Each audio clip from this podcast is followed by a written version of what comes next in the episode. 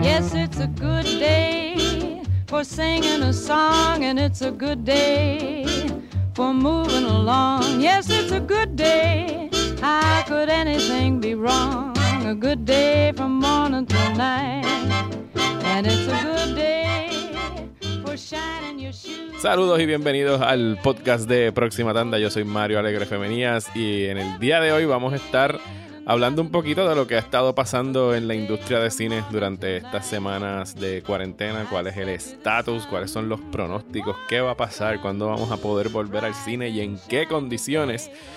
Y además de eso, pues ya que estamos hablando de Hollywood, vamos a estar hablando literalmente de Hollywood, la serie de Netflix que estrenó el viernes pasado eh, del creador eh, Ryan Murphy. Es una miniserie, perdón, debería decir, son siete episodios.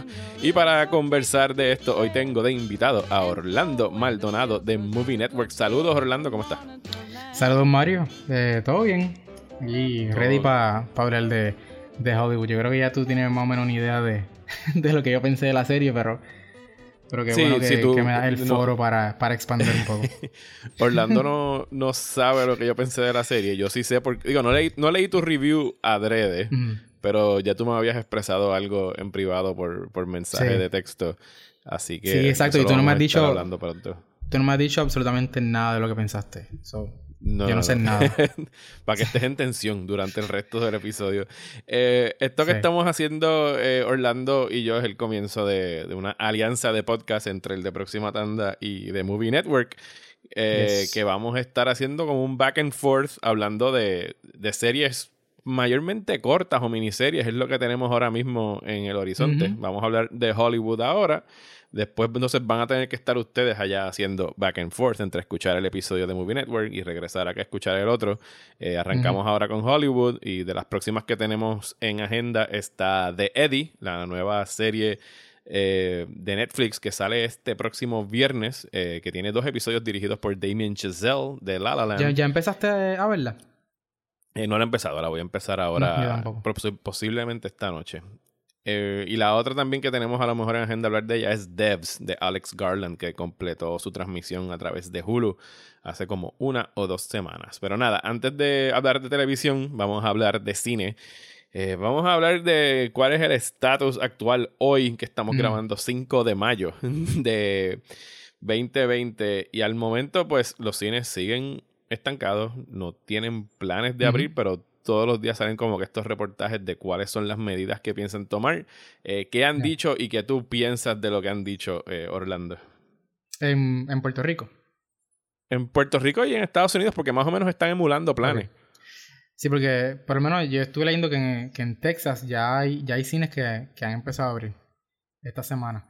Las cadenas grandes como AMC, Regal y eso, eso obviamente no, no han anunciado cuándo van a regresar. Pero hay cines más pequeños en Texas que sí están, que sí reabrieron en estos días con unas medidas bien estrictas que yo me imagino que van a ser similares a las que van a implementar aquí cuando finalmente decidan abrir Caribbean Cinema. Creo que, que incluso van, van a estar tomando la temperatura a las personas cuando... Que fue algo que tú publicaste, de hecho. Que van a estar tomando la temperatura a las personas cuando, cuando, lleguen, cuando lleguen al cine y si tienen una temperatura de más de creo que 100 grados, pues te vieran para atrás. No movie for you. So, ¿Qué tú crees de eso, de estarse sometiendo a, o sea, a- a un chequeo de temperatura? Obviamente lo hacen por seguridad y porque les interesa reabrir, Ya. pero ¿cuán factible es eso? O sea, un, un, un viernes que, digo, estamos pens- pensando que es un escenario normal de cine y que todo va a estar corriendo como de costumbre y, y que va a ser la misma cantidad de gente.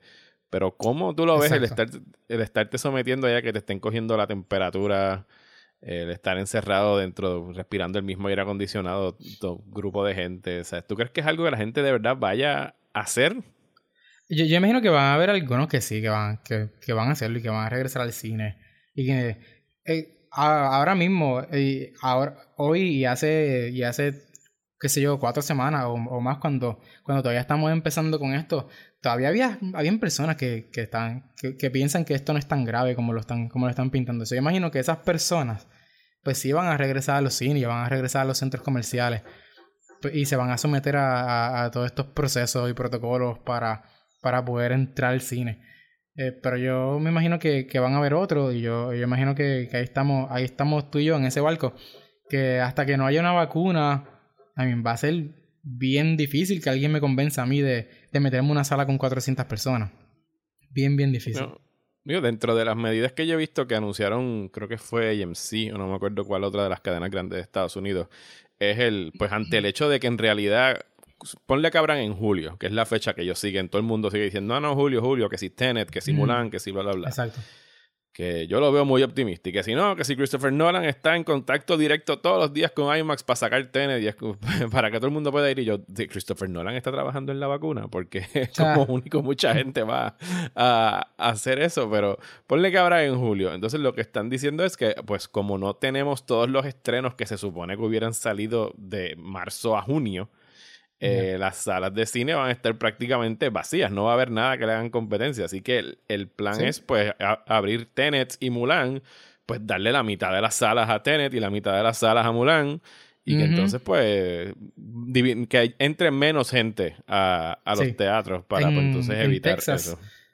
Estaban limitando a, a un 25% de la capacidad. Así que si aquí el promedio de una sala es como 250 o 300 o algo así, pues obviamente va a ser mucho menor a eso. Las salas grandes que son cuatro, que caben 400 personas, pues van a meter 100. Si caben 200, pues van a meter 50 personas. Que, I, mean, es, es una buena medida, I guess, pero de nuevo, este, I mean, el espacio no es tan, no es tan grande tampoco. Y, no, no, y, es lo que con que haya una persona enferma. Sí, alguien estornuda o lo y, no el problema ni siquiera es el que estornude, porque en realidad aquí como han dicho muchas veces el mayor riesgo son las personas que son asintomáticas, las personas que a lo mejor están enfermas y dicen, "Ah, pues se joda, yo puedo ir al cine", pero entonces no sabes a cuánta persona posiblemente estarías enfermando al salir al cine, así que no sé, yo lo veo muy muy complejo el, el, estar reabriendo los cines por lo menos Julio, Julio yo lo veo muy temprano. Yo lo veo muy temprano todavía. Yo me imagino que que ya para finales de año la gente pues se va a empezar a sentir un poco más seguro, porque van a ver que, ve, que va a haber, van a haber probablemente menos casos, digo, se supone, ¿verdad? Eso es lo que están proyectando, que, que, que el pic, por lo menos acá en Puerto Rico, va a ser, va a ser ahora en mayo y que luego de eso pues se supone que empecemos a ver que, que la curva empieza a bajar, pero... Pero en julio, a mí, julio está a dos meses, ¿entiendes? Eso no... Yo no me siento muy seguro en julio. No, yo tampoco. eh, sí, no. No sé, hay, hay muchas variables, es algo que sigue cambiando pues semana tras semana, siguen hablando de qué es lo que van a sacar en, en VOD. De hecho, hablando de VOD, ¿confirmaste algo de eso que me enviaste ayer? ¿Salió a relucir en algún otro sitio? Pues no, y lo, pero lo que sí vi fue que la removieron, quitaron el listing de, de Pero si aparecía, si tú ibas al link lo encontrabas. Sí, aparecía, aparecía The New Mutants a, creo, era 25.99, ¿verdad? Que habíamos visto. Sí, no, ayer, para... para que la gente sepa de lo que estamos hablando, ayer Orlando me mandó un screenshot de que New Mutants aparecía en la lista de Amazon para alquilar. O para alquilar, comprar, no sé cuál de las dos era. De, sí, no decía, era, era para pre-order. Era para preordenarla. Que puede ser simplemente un, un listing bien común que, que, sucede cuando las películas están en el cine. A lo, a lo mejor era algo que estaba ya preprogramado y se le olvidó quitarlo. The New Mutant se supone que ya hubiese estrenado, si no me equivoco, ¿verdad? Así que eh, sí. Sí, se supone que yo hubiera estrenado. Se supone que estrenado hace como cuatro años. usualmente cuando, cuando una película ya está en cine, automáticamente sube ese listing en Amazon y donde, y, donde sea que vendan películas para tú poder preordenarlas. Creo que Best Buy hace lo mismo. Así que eso simplemente pudo haber sido eso. Pero, y, y el que lo hayan removido el listing, pues maybe fortalece esa teoría de que, de que eso maybe no debió estar, haber estado ahí. Pero sí hay gente especulando y hay rumores y hay gente y hay periodistas y youtubers y whatever que dicen que tienen contactos dentro de los estudios que sí que les dicen que, que en estos días Disney va a anunciar que esa película va a ir directo a Beauty. Bueno, ojalá, porque en realidad la curiosidad nos mata desde hace dos o tres años que se supone que esa película saliera y en los cines, con todo el reshuffling que están teniendo que hacer de, estrenos difíciles que, difícil que vayan a hacer espacio para New Mutants. Aunque, pues nada, hay, hay es un buen experimento. Ahora que todos los estudios están experimentando a ver cómo les va con VOD, pues ese sería el experimento de, Disney, me imagino. Porque ahí el que está en la vanguardia ahora mismo es Universal. Sí, es, una, es una pena que, el tono no permita que, que la pongan en Disney, porque ahora mismo Disney Plus necesita contenido. Rush, ahora mismo. Contenido ¿Tú quieres decir a mí que el making of de The Mandalorian no te excita lo suficiente para reactivar tu cuenta de Disney Plus? No, mano. No, mano. Y las series de, de Marvel están también todas en veremos. Ellos dicen que no, que van a estrenar este año, pero ah, la mayoría no terminaron, no está, ni siquiera la han filmado. Bueno, la de la de Bucky y Falcon la detuvieron porque no la habían terminado. La de WandaVision. De hecho, eso venía para acá a filmar. Eso venía para acá a filmar y después se movieron para otro lado y después por aquí la movieron por los temblores. Por los terremotos, sí. sí. Y las de WandaVision, que yo sepa, ni siquiera la habían empezado a filmar. Así que el hecho de que vayan a estrenar este año lo veo difícil. Algo como Mandalorian, que, que de hecho no, no, vi el making of, pero esas son fotos que estuvieron dando la, la ronda. Muchas de esas cosas, esos paisajes que se veían enormes, eran estas pantallas nuevas que tienen digitales que lo hacen ver como si de verdad estuvieran en el sitio. Así que técnicamente pueden estar filmando dentro de sets y es algo que posiblemente estaremos viendo una movida hacia usar más esa tecnología en lo que pues pueden volver a filmar on, location con todo esto del, coronavirus. Pero Disney Plus, ayer yo me metí por curiosidad, porque hacía tiempo que no me metía y los nenes lo dejaron puesto. Y no hay nada ahí que me llame la atención. Oye, y no, solo, no es solo. No es solo estrenar cosas en los cines, lo que lo que, eh, lo que puede ser un, riesgo, pero filmar también es un, riesgo para todo el crew y para los actores. Hay, van a haber muchos actores que digan, no, yo no voy a filmar nada hasta que haya una vacuna. Yo no voy a... Hay un montón de cosas que, que ahora mismo no se están, no se están hablando, que probablemente las vamos a, van a ser tema de conversación cuando, cuando empiecen de nuevo a filmar todo esto, cuando resuman todas estas producciones que sea como que, ok, pero ¿cómo vamos ahora nosotros a adaptarnos acá en el set? A mantener el distanciamiento. La, la, filmar algo que antes te tomaba dos meses, te va a tomar ahora cuatro o cinco tal vez, porque pues todo va a ser, todo va a ser más lento. y yo no, yo no, yo no veo las la series de, de Marvel estrenando este año, honestamente. No, eso está, está difícil y muy iluso de, parte de ellos porque, y, es lo que habíamos hablado hace ya, estamos cerca de llegar a los dos meses en esto, de que cuando el pipeline se va a empezar a, vaciar y ya no van a estar cosas para estrenar porque no las tienen, simplemente no tienen nada nuevo que estrenar o las cosas que tienen están esperando a tirarlas en los cines porque van a perder dinero si las tiran para, para alquiler. Y ya estamos más o menos llegando a ese punto. O sea, estamos a 5 de, de, mayo. Se supone que estuviésemos ahora mismo a dos días de empezar a celebrar el, el lanzamiento del verano. ¿Qué estrenaba esta semana? ¿Era Black Widow? Black Widow estrenaba la semana Black Widow estrenaba la semana, la semana pasada. Se supone que esta semana estuviésemos hablando del box office de Black Widow. estuviésemos hablando de si llegó a los 100 millones o no, de si... You know, estuviésemos hablando de eso, porque estrenaba del, el 1 de mayo, me acuerdo. Pero... En su lugar, pues estamos hablando de de Hollywood, de Ryan Murphy. esa es la nueva realidad. Esa es la, nueva, realidad. y, eh, son cosas que pues, la industria está aprovechando. O sea, Netflix está en las papas en términos de, de sus stocks. Eh, Bueno, hasta, hasta Apple me dio ganas de ver algo cuando sacaron el documental de los Beastie Boys recientemente. Así que todo el mundo se está peleando por, por sacar algo. No sabemos qué va a traer HBO eh, Max ahora en dos o tres semanas cuando lance. Digo, sí sabemos lo que va a traer, pero de las cosas nuevas que, que va a estar lanzando. Oye, HBO Max. Sorry, termina. No, no, dale, dale.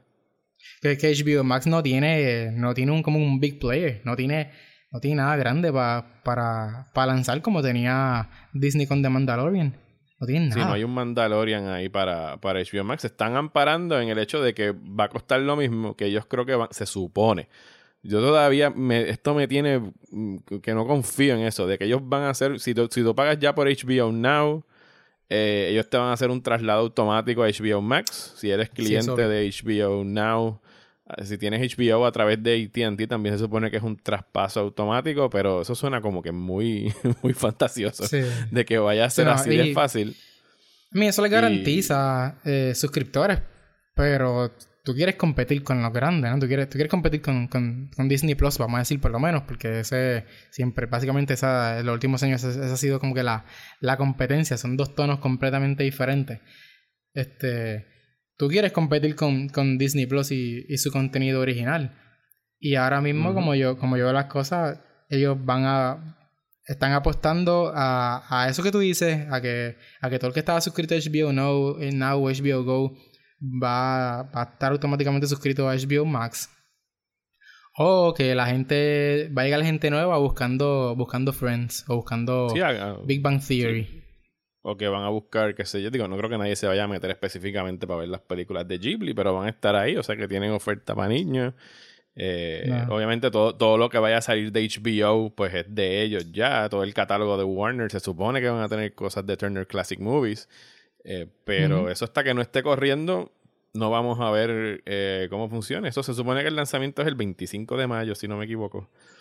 Así que pues ya veremos, estaremos hablando de eso a, a finales de mes en el nuevo integrante de los streaming wars, que es bastante grande. Digo, por lo menos a mí, en papel, la oferta de HBO es mucho más atractiva que cualquiera que tenga Disney. Disney, eh, pues sí, tendrá un, un, nicho ahí, un mercado eh, acaparado que es el de los niños. Aquí mis, mis, dos nenes lo usan un montón y lo que están viendo son viejeras, ¿sabes? Cosas que ellos no habían ni, ni nacido. La nena está pegada viendo a Ana Montana. porque son de esos shows de Disney que les gusta, pero para su público adulto, incluso en Hulu no están haciendo ellos nada para mover series para allá. Esa de Love Simon se supone que iba para allá, pero no, no han hecho más nada con ella, no han anunciado nada. Salió un eh, clip en estos días. Salió un clip, no lo vi, no lo vi. Sí, salió un, eh, salió un clip. No salió un trailer ni nada, pero publicaron un clip. Eh, se ve. I mean, son todos actores diferentes, no andan siquiera con, con, el elenco original ni nada. Y se llama, creo que se llama Love Victor. Que hasta cambiaron el nombre. Eso va a ser. Mm, va a ser un poquito difícil volver a traer de vuelta a la limitada audiencia que tuvo esa película, porque la realidad es que esa película tampoco fue un palo ni nada. A mí, tuvo, su, tuvo, su audiencia, pero no, no es algo como que, que te voy a decir, ah, este es mi, este es mi, esto me va a traer tantos suscriptores nuevos a Hulu, yo lo dudo mucho. Pues entonces pasemos ahora a hablar de la más reciente serie de Netflix eh, que se llama Hollywood.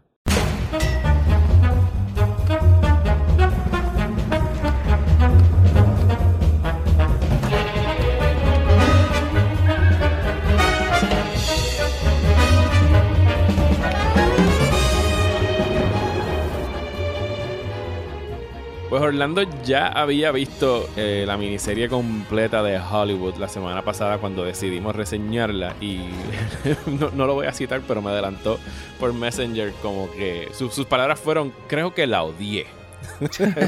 y, eso era cuando yo iba... Yo me la comí en dos días. no, sé, no sé si a lo mejor habrá sido eso, pero y yo iba por el episodio 1 y yo confieso que yo no soy como que muy fan de... Yo no soy fan, punto, ni siquiera muy fan de, de Ryan Murphy. De hecho, esta es la primera serie de Ryan Murphy que veo completa. Eh, porque la, última que, la última que sacó para Netflix, que fue de Politician, no la acabé. Eh, yo he visto episodios, casi siempre empiezo a ver algunos episodios de American Horror Story, pero nunca acabó las temporadas y ahora mismo no me acuerdo qué más ha hecho él, pero no, no soy como que fan de, de su estilo de televisión. Tú tienes que haber, visto American Crime Story. ¿Ah, es de él? Este, ah, pues sí, la de, la de OJ la vi completa. Esa es buenísima, esa sí me gustó. Sí. También pues estaba la, de, Gianni Versace, que, que no fue tan buena, pero, pero fue bastante popular. Eh, yo he visto Pose, que es bien buena. Este... Pose, está en Netflix, ¿verdad? Pose está en Netflix, pero no está completa. Creo que lo que es una temporada, actually, en, Netflix. Bueno, pues entonces. que son eh, dos temporadas de Pose. Dinos entonces, o dime, ¿por qué, ¿de qué trata la serie esta nueva de Hollywood y por qué crees que la odiaste? ¿Por qué creo que la odié? Pero di primero de qué se trata. Para que, que no ok, ¿de qué trata? Eh, empieza con este, con este chamaco que llega con el mismo sueño que llega mucha gente a Hollywood, ¿verdad? De ser, de ser actor. Eh, luego. Ah, otra, otra cosa que, que, creo que tengo que comentar antes de, antes de, seguir. Eh, mm, es bien difícil nombrar un protagonista en esta serie, por lo menos para mí. Tú dices por el nombre del actor o del, al final personaje. No, no, no, que es bien difícil eh, decir que hay, eh, eh, identificar un protagonista en esta serie. Como ah, no, no, es un, es un trabajo protagonista. Ah, sí, es un ensemble, ajá. So, porque, porque empieza con este chamaco, con, con este muchacho, ¿verdad? Jack Costello, que, que, que llega que llega a Hollywood y, y, quiere ser actor, pero, pero ya para el segundo episodio toma un giro y, y, tú estás como y estás con otro personaje y luego estás con otro, luego regresas a, a Jack y básicamente terminas regresando a Jack casi toda la, casi toda la, la, temporada. Pero no hay, no vamos a decir que no hay un protagonista. No, no, son varios protagonistas. Está el que tú mencionaste, que es Jack Costello, que es el que quiere ser actor. Está el personaje que se llama Raymond, que quiere ser director. Está Camille Washington, que quiere ser actriz. Y entonces está. Y, Raymond no aparece en el primer episodio, que eso fue otra cosa que me. Que me sacó de. como que de. no sale ni un segundo en el primer episodio. Y de repente en el segundo episodio. Él toma el control de la serie, básicamente. Y es como que, ok, pues estamos ahora con, con este chamaco. Y. Y empiezan a, a coquetear con, con hacerle protagonista a él, o por lo menos uno de los personajes más prominentes, y, y ahí fue que yo empecé ahí como que... Mmm, estaba como que Ryan Murphy quiere hacer una, una serie sobre, sobre inclusión en, en Hollywood. En eh, Hollywood, de los 40-50, por Segunda 40, Guerra 50, Mundial. exacto, exacto. Pero de repente me me estás poniendo a este director blanquito a dirigir la película y de repente el protagonista de la serie. Él es un mixed race, según él, asiático. Sí, él es, él es half filipino. Una cosa, que, que, que, de hecho el actor es, mitad filipino también, Darren Criss, que, que también me tomó por sorpresa. Pero obviamente Darren Criss no parece filipino. I mean, no, no, es, lo que le dicen en inglés, Darren Criss es blanco. Ajá. Ajá. Al efecto, Darren Criss es blanco. Y más nada. Pues, ¿dónde me quedé? Eh, estaba hablando de la serie que estaba haciendo Ryan Murphy de los 50, que era una. Él se, inventa, él reescribe la historia de Hollywood y lo ve desde la perspectiva de qué hubiese pasado si Hollywood hubiera sido inclusivo y no hubiese sido tan racista, un poquito menos racista y, y homofóbico y todo eso. Exacto. Que, que una excelente premisa. A mí, a mí me, eso fue lo que me agarró a mí desde antes de empezar a verla. Yo decía, ah, revisionismo, seguro. Si, obviamente, si, si se lo permito a, a, Quentin Tarantino, ¿por qué no se lo voy a permitir a. porque no se lo voy a permitir a, a, a Ryan Murphy? Aunque Tarantino, podemos decir que, eh, la, que Once Upon a Time in Hollywood. Mm, a mí la premisa entera no es, no es revisionista, ¿se, ¿se dice? No es revisionista, es solo, que sé yo, la mitad, al final, el final de la película, básicamente. Pero... los últimos cinco minutos. Exacto. Eh, yo creo que mejor el ejemplo, tal vez, Inglourious Bastards, que, que, se, que se desarrolla un poquito antes de los sí, eventos es, de, es, un, Es un, es un what if. Exacto. Un what if. Entonces, este actor, Jack Costello, consigue eh, después de estar hustling un, un, tiempito, pues consigue este, este rol en una película que escribió un hombre negro, a quien él conoce en, en un cine, en un cine porno. Y que ese es el personaje de Archie Coleman, interpretado por Jeremy Pope, que quiere ser guionista. Jeremy Pope, quiere ser guionista. Y escribió esta historia titulada Peg, ¿verdad? Era el, el título original. Sí. Peg. Eh, sobre la actriz que se tiró del, del Hollywood Sign, que decidió tirándose de Hollywood Sign, que es un true story. Que, que, de hecho la serie tiene, tiene varias, digo, tiene muchas, tiene muchas referencias a cosas y personajes que de verdad existieron. Que de hecho, que, esa ha sido una de las críticas también más, más grandes que ha recibido la, la serie, como trata algunos de los personajes que de verdad existieron y tomar como que de estas libertades un poco problemáticas con ellos. Pero a eso podemos ir ahorita.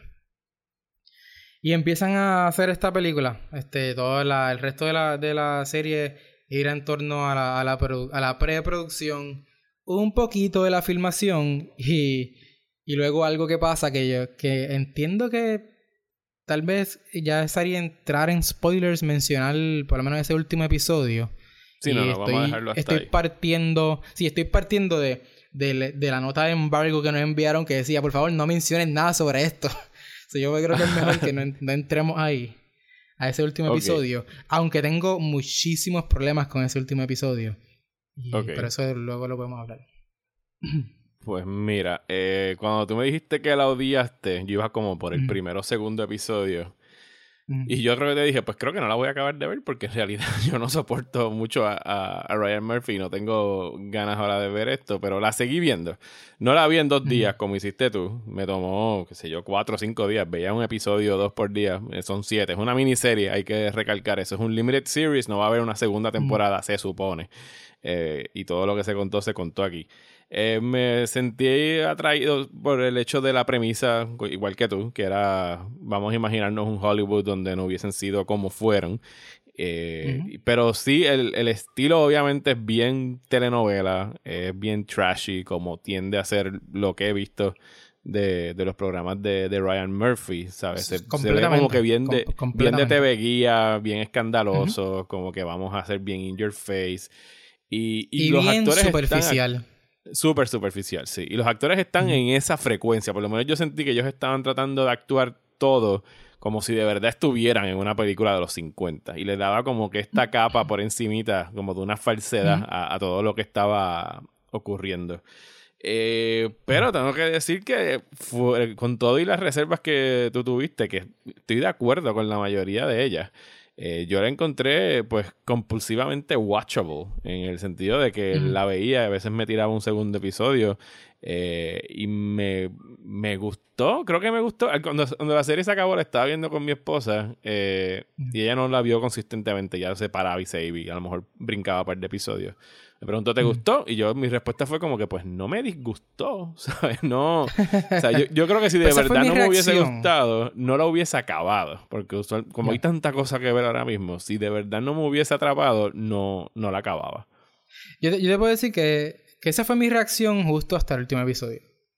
Justo hasta el último episodio, yo estaba como que a mí no la. Yo, yo pensaba como no, no, la, no la odio, ¿entiendes? La, la, la vi, la vi corrido, como que no, no. En ningún momento dije como que, ah, ¿sabes qué? Yo no quiero seguir viendo esto. Yo la vi, a mí me, me, me mantuvo eh, hooked, vamos a decir. Pero. Pues. Eh, ese último episodio para mí, para mí fue como, como una confirmación de las sospechas que yo tuve durante toda la serie. Que era que que Ryan Murphy piensa que está siendo mucho más profundo de lo que en realidad es. Ok, ok.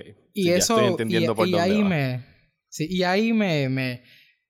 Eso fue lo que finalmente, como que eso fue la, van a decir la, la gota de colmo de la copa. Y dije como que. Sí, lo, encontraste yo, ya pretencioso de que él cree que está como que salvando a Hollywood y está diciendo algo más que en realidad no es lo que está ahí. No, es que para mí él estuvo toda la serie diciendo, diciendo cosas que. I mean, que ya sabemos. Yo no, yo no vi que él, que, que, él, hiciera algo, algo tan diferente con esa premisa como para yo, como para yo justificarla. Ok, vamos a hacer un ejercicio. Ya. Antes de, de, brincar a spoilers y hablar del final. Porque y no, ahorita lo mencionaste tú y tú compartiste esta semana un terrible take de alguien y varias personas he visto que han hecho las comparaciones entre Once Upon a Time in Hollywood y Hollywood. Eh, y yo creo que la, gran diferencia es que en realidad, eh, pues sí, las dos están como que rewriting history o corrigiendo males de, cosas que ocurrieron. En el caso de Tarantino, eh, pues el asesinato de Sharon Tate. En el caso de Hollywood, pues es toda la homofobia y racismo dentro de la industria como tal. Pero Tarantino no ampara su película en esa acción. O sea, sí es el desenlace. Pero en realidad, para mí, lo que Tarantino hizo brillantemente en Once Upon a Time in Hollywood es que elevó a la figura de Sharon Tate y le hizo un tributo que por el hecho de que ella falleció y fue una de las víctimas famosas de, del Manson Family, ella siempre como que ha estado, eh, solamente ha sido conocida por eso, por ser como que la mujer embarazada que mataron los miembros del Manson Family o la pareja de Roman Polanski, la esposa de Roman Polanski. Exacto. Y nunca ha habido como que una manera de destacarla a ella y, y, la película de Tarantino lo que hace es como que presentarla a ella como esta mujer joven que estaba apenas comenzando a vivir y que le fue robada eh, su vida horriblemente. La saca, literalmente la, saca de la, de la sombra de, de, Charles Manson y la familia Manson. Eh, porque Tarantino, otra cosa que hace, que, que, añade a eso, es que él descarta por completo a la familia Manson como, como seres no solamente repugnantes, pero eh, useless, ¿entiendes? como, lo, como lo peor de lo peor. De, de que eh, incluso el, el, personaje de Brad Pitt hace referencia al, nombre de uno de ellos, Tex, como dice, what a stupid fucking name o algo así. Pues es como que él no, no, no le quiere dar ni un, ni un solo minuto de, de fama ni protagonismo a esta gente. Y se lo da, y se lo, y en cambio se lo da a, Sharon Tate, que no lo tuvo en la, que no lo tuvo en la vida real. Y, eso, eso no es algo que esté presente en, en Hollywood para mí. No hay una, una exploración de, de, las consecuencias de lo que estoy haciendo con, con esto, de esta premisa. Si tú porque, me porque Tarantino sabiamente lo deja en corregir lo del asesinato y en reducirlo y minimizarlo y, pues, y, pues hay gente que eso no le gustó esa decisión, pero es una decisión que por lo menos yo le respeto, pero lo deja ahí en puntos suspensivos como un what if y que hubiera pasado si Sharon Tate no hubiese muerto, mientras que Hollywood de Ryan Murphy parte de este what if eh, y utiliza personajes, por ejemplo, como el de Rock Hudson, que siempre se ha dicho en la industria de que era eh, ocultamente homosexual, eh, y muchos otros. El personaje del, del guionista Archie Coleman se han basado en muchos personajes que existieron, que vivieron, y entonces lo está utilizando como para hacer cosas más ya escandalosas, por decirlo así, y tratar de, de imaginar este what if, pero pienso como que le restar, le está, se está tomando demasiadas libertades con, con eso. A mí el personaje, el personaje de, de, Rock Hudson, para mí, es tal, y el de, el de, y, creo que también eh, Anna May Wong también me parece un poquito tasteless, vamos a decir, lo que hicieron con, con, con esos personajes. Sí, porque el eh, personaje de Anna May Wong, que, lo están contando desde, la desde el punto de vista de una mujer asiática que les robaron el Oscar y ni siquiera la nominaron y que siempre estaba como que al margen de otros actores, pues en la serie de Hollywood también está al margen y tiene como cinco minutos en pantalla en toda la, en toda la serie. Sí. Entonces medio hipócrita de parte de ellos. Cinco minutos le dan, le dan, le dan, bueno, no, por poco digo un spoiler, será madre. Eh, pero no, sí, completamente de acuerdo con lo que tú dices. Eh, termina siendo un, personaje bien, bien desechable, bien, bien nada que ver. No, no, no, aporta nada, simplemente es, es puro tokenism. este personaje está aquí para cumplir con, con este propósito de, de inclusividad, supuestamente, pero, pero no aporta nada, nada más allá de esto es lo que yo quiero decir, según Ray Murphy. Y, y, y, Rock Hudson, pues otra historia que que sí tiene prominencia en la serie, obviamente, uno de los personajes principales, pero eh, yo pienso que no respeta lo que, lo, las decisiones que, que, que, haya, que haya tomado ese actor en su, en su momento, porque si, si él nunca fue abiertamente gay, eh, fue, fue, por una razón, ¿no? Yo no me sentiría cómodo, este de tomando esa decisión por otra, por otra persona, ¿entiendes? Como que asumiendo que esa persona hubiese tomado esa decisión si las cosas hubiesen sido diferentes, ¿no? Se le sentí un poco, un poco irresponsable de parte de Ray Murphy. Bueno, vamos entonces a hacer una breve pausa y cuando regresemos de ella vamos a estar hablando en spoilers ya de Hollywood.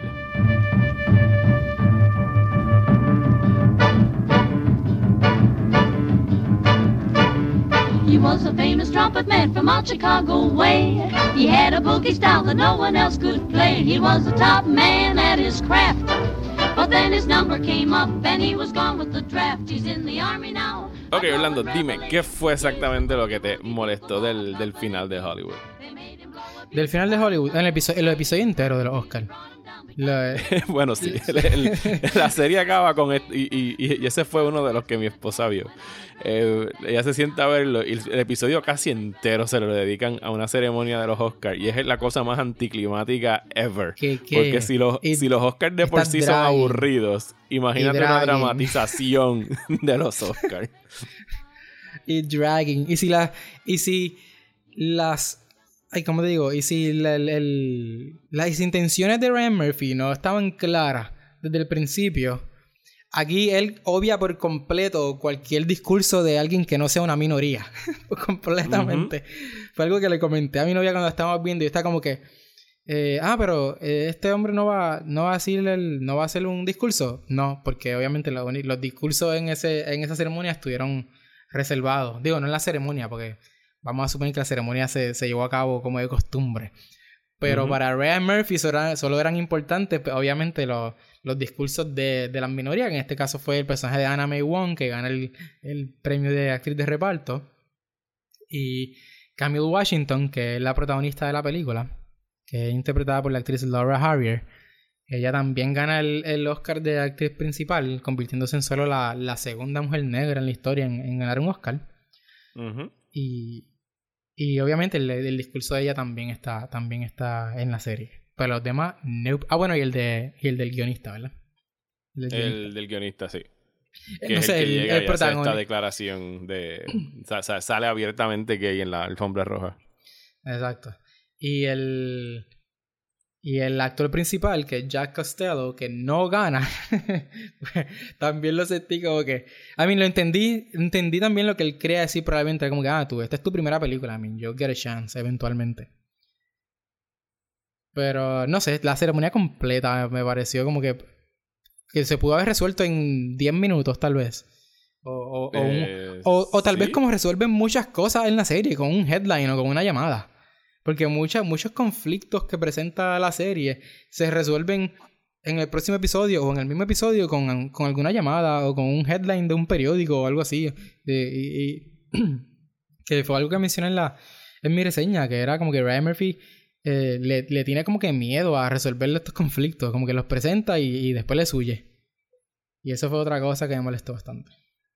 Sí, es algo que definitivamente cuando ya se está acabando ese último episodio, como que no le queda prácticamente nada ya de, de gasolina.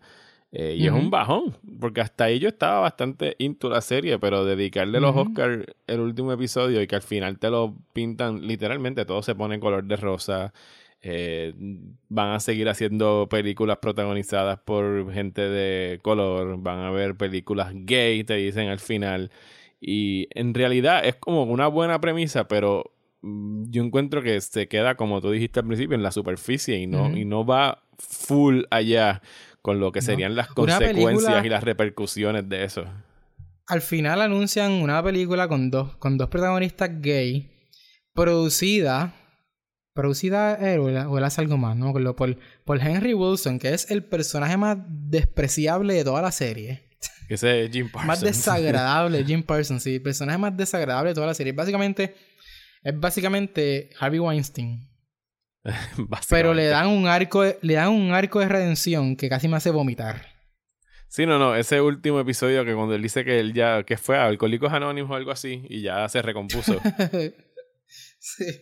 Está en el 12 Steps Ok, I mean, él, vamos, hay, hay, que darle crédito, ¿verdad? Donde, donde, donde lo merezca, porque la, se, ese tipo era así. Siempre se supo que Henry Wilson existió, fue un talent agent que, vivió en esa época. Y no era secreto, que era un tipo bien desagradable. Que un depredador, básicamente, como lo presentan en, la. Y alcohólico, como, lo como bien lo, presentan en la serie.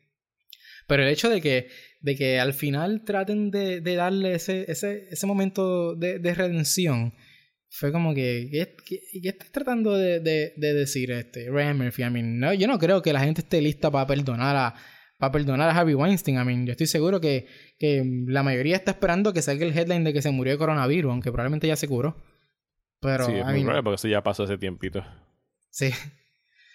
Pero no, no estamos ready para eso. I mean, no, no, no seas tan revisionista, Ryan Murphy. No estamos ahí todavía. sí, es, un, es un poquito too much ya cuando estamos llegando al, al final de la serie. Y pues sí, es un. No pienso que de verdad deban hacer más. Lo vendieron como un limited series. Eh, como, como dije ahorita, no me disgustó, pero no necesito ver absolutamente más nada. O sea, si estuviese en mejores manos, yo hubiese de verdad querido que esto fuese una serie que de verdad explorara las ramificaciones de esas decisiones en Hollywood. Y entonces la próxima el próximo season me llevarás al cine de los 60 y después al cine de los 70 y ver en realidad cómo todo eso hubiese cambiado. Era una premisa buenísima que pues pienso que la gastaron en un limited series que pues que se queda bien llanita en, en, lo que pudieron haber explorado con ella. Entonces también la sentí demasiado corta. para todos los personajes que tenía, todo lo que estabas tratando de meterte en aguas bien profundas, siete episodios y dedicarle un episodio entero a una ceremonia de los Oscars.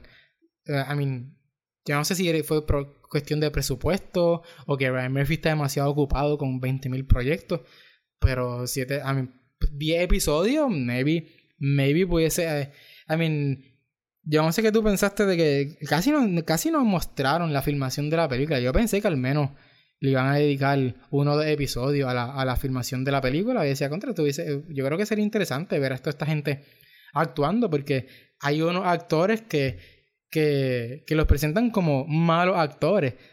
Pues, pues déjame verlos cómo, cómo evolucionan, déjame verlos cómo pasan de ser malos actores, actores mediocres o actores decentes o algo así, pero tampoco. Que eso a veces a mí me da trabajo porque yo no sé si el actor, porque la mayoría del elenco son, por lo menos eran desconocidos para mí. Conocí a la que hizo de Camille Washington, que es Laura Harrier, que la había visto en Spider-Man. Eh, pero los demás, en realidad todos eran nuevos para mí. Y Samara Weaving, que la habíamos visto en Ready or Not.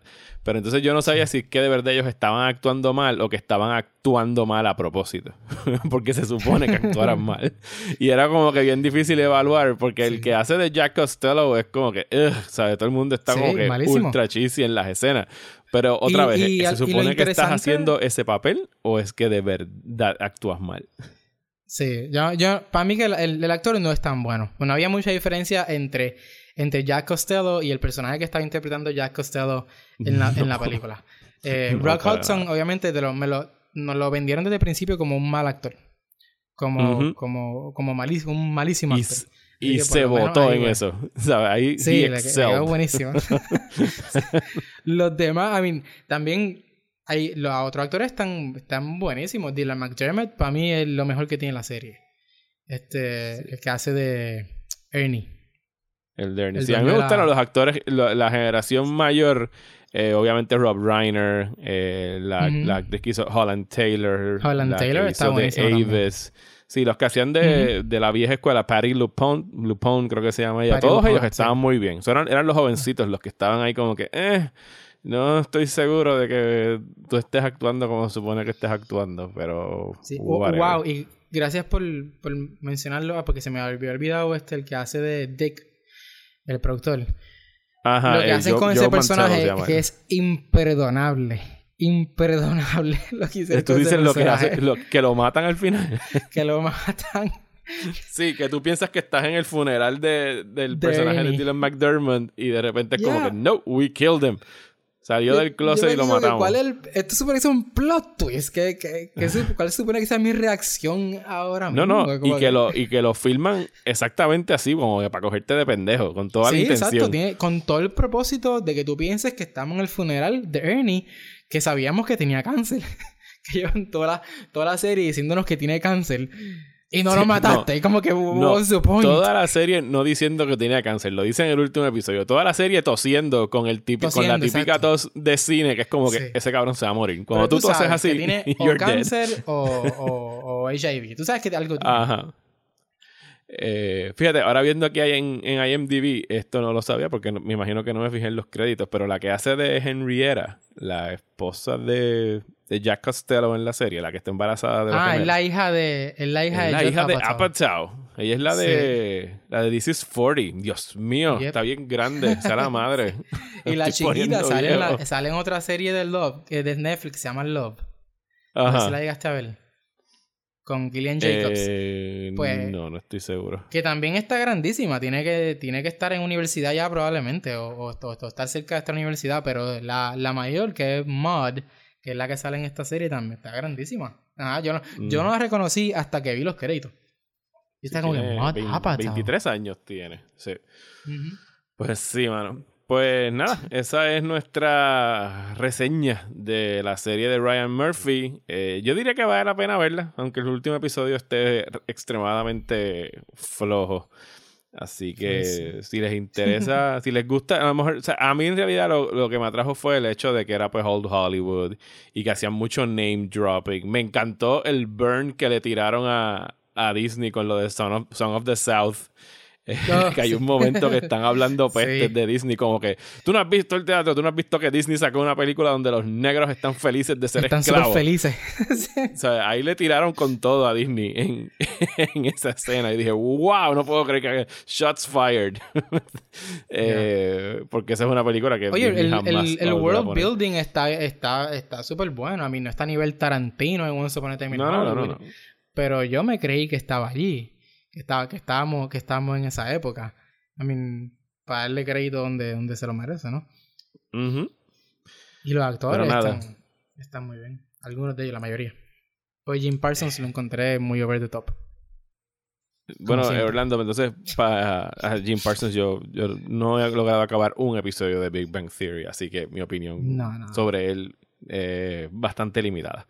Pero, anyway, algo, algo que sí hayas estado viendo ya para cerrar, que te haya gustado y quieras recomendar antes de irnos. Que sí haya estado viendo. Uh, bueno, pues yo estoy poniéndome al día con Better Call Saul. Que oh, por alguna extraña razón yo, yo paré de ver esa serie en la, después de la segunda temporada. Y aproveché ahora pues todo el tiempo que tenemos para para verla y estoy ya, en la quinta temporada, que es la última que, que fue al aire.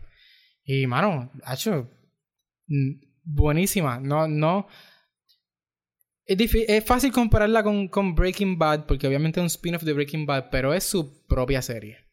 Es su, es su propia serie. Y yo creo que está, tal vez, al, al nivel de los mejores episodios de, de, Breaking Bad. Están.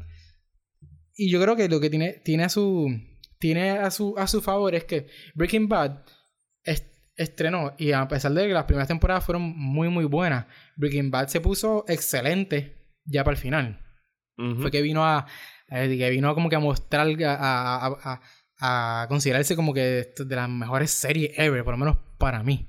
Pero las primeras son buenas, pero no son, no son perfectas, vamos a decir.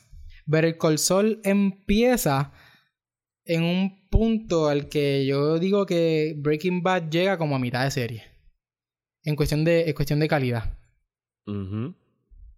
Y, y, mano, y no, y no ha bajado, y no ha bajado al, revés, se ha, puesto, se ha puesto mucho mejor. Estoy de acuerdo, yo voy un poquito más allá, yo pienso que cuando acabe Better Call Saul va a ser incluso mejor que Breaking Bad. Por el mero hecho de que pienso que Better Call Saul tiene hacia donde tiene más espacio para crecer dramáticamente que la trama de Walter White, que era pues bastante lineal. Tú sabes que iba a ser el Rise and Fall Mientras que Sol ya sabemos hacia dónde se dirige y lo que estamos es viendo lentamente la caída y que el, el, hecho de que no sabemos qué es lo que ocurrió de, con, con Kim, con Kim Drexler, que es la pareja de, de, de Saul Goodman. No sabemos cuál fue su desenlace porque ya no aparece en Breaking Bad. Ella no aparece, ni siquiera la mencionan en Breaking no Bad. La mencionan, no la mencionan, pero es lo que yo he discutido con otras personas. Es como que, bueno, eh, lo que se sabe de, de Saul en Breaking Bad es bien poco porque nada más lo vemos cuando cuando alguien está en aprietos y tiene que ir, eh, ir él a resolver cosas en términos legales. Él muy bien podría estar todavía casado eh, con Kim. Eh, yo pienso, yo especulé con alguien de que como todos los seasons de Better Call Saul comienzan con este flash forward a lo que pasó después de Breaking Bad. Con Jimmy escondido por allá por, no, me acuerdo si está en Oregon o Omaha, Nebraska. trabajando en un, en Nebraska, exacto, trabajando en un Cinnabon algo lo va a hacer regresar a Albuquerque. Yo me imagino que los últimos dos episodios del show. yo pienso que los últimos dos episodios del show va a ser como que el regreso a Albuquerque. Porque el Jimmy que vemos ahí lo, lo vemos como alguien que está sufriendo. Y yo pienso que él se tuvo que ir para salvar a Kim. Y que Kim no sabe dónde él está. Uf. Y que, va, y que va a haber un reencuentro ahí de algún tipo. Yo no pienso que esté muerta, porque el personaje de Saul en, en Breaking Bad no se comporta como alguien que esté sufriendo una pérdida así de grande. Eh, yo pienso que él simplemente agarró sus motetes y salió corriendo para protegerla a ella. Y that's it. Y que eso es lo que se lo está comiendo por dentro mientras está en el exilio. Y estoy loco porque sea el año que viene para poder ver qué es lo que pasa. Y me, y me encanta porque la, lo que tú mencionaste, que cada, cada temporada empieza con un flash forward de, de, él ya después de los eventos de Breaking Bad. Y al principio tú lo ves como un, simplemente, ah, eh, como, con, como un vistazo, un peekaboo. Como que mira, pero después, mientras pasan las temporadas, Pues hay, I mean, hay otro hay un conflicto dentro del conflicto de la serie. Está este otro conflicto de lo que está pasando con, con, con Jimmy en el, en el presente. Que lo, que lo visitamos al principio de cada temporada como 10 minutos máximo. Y, y, tenemos otra serie, básicamente otro conflicto corriendo paralelo a lo que está pasando en, la, en la serie. Y, y a veces, eh, honestamente, tan interesante como, como, lo que está pasando en la serie porque, porque quiero saber, quiero saber, quiero, quiero ya empatar, quiero que, que, se, que se resuelva todo lo que está pasando ahora para regresar a Nebraska y ver qué diablo está pasando pero nada, para eso todavía tenemos que esperar un añito y cuántas cosas pueden pasar de aquí a un año. No sabemos incluso siquiera si eh, la producción de la última temporada, me imagino que se va a afectar por esto, así que posiblemente no salga para los meses que estamos esperando que, que salga. Pero, pero nada, eh, muchas gracias Orlando por estar otra vez aquí de vuelta en el podcast de Próxima Tanda. Volveremos a, estar conversando en el podcast de Movie Network en algún momento la semana que viene, así que pónganse a ver The Eddie este fin de semana en, en Netflix. ¿Dónde te pueden conseguir las personas en las redes sociales? Bueno, pues a Movie Network, la pueden seguir como Movie Network PR y si me quieren seguir a mí, me consiguen como Orlando en el cine en todas las redes sociales. Y ustedes, como saben, me consiguen eh, aquí en Próxima Tanda. Muchísimas gracias como siempre eh, por su apoyo y pendientes al Patreon porque voy a estar haciendo en esta semana unos anuncios de lo que viene por ahí. Así que muchas gracias y hasta el próximo episodio del podcast de Próxima Tanda.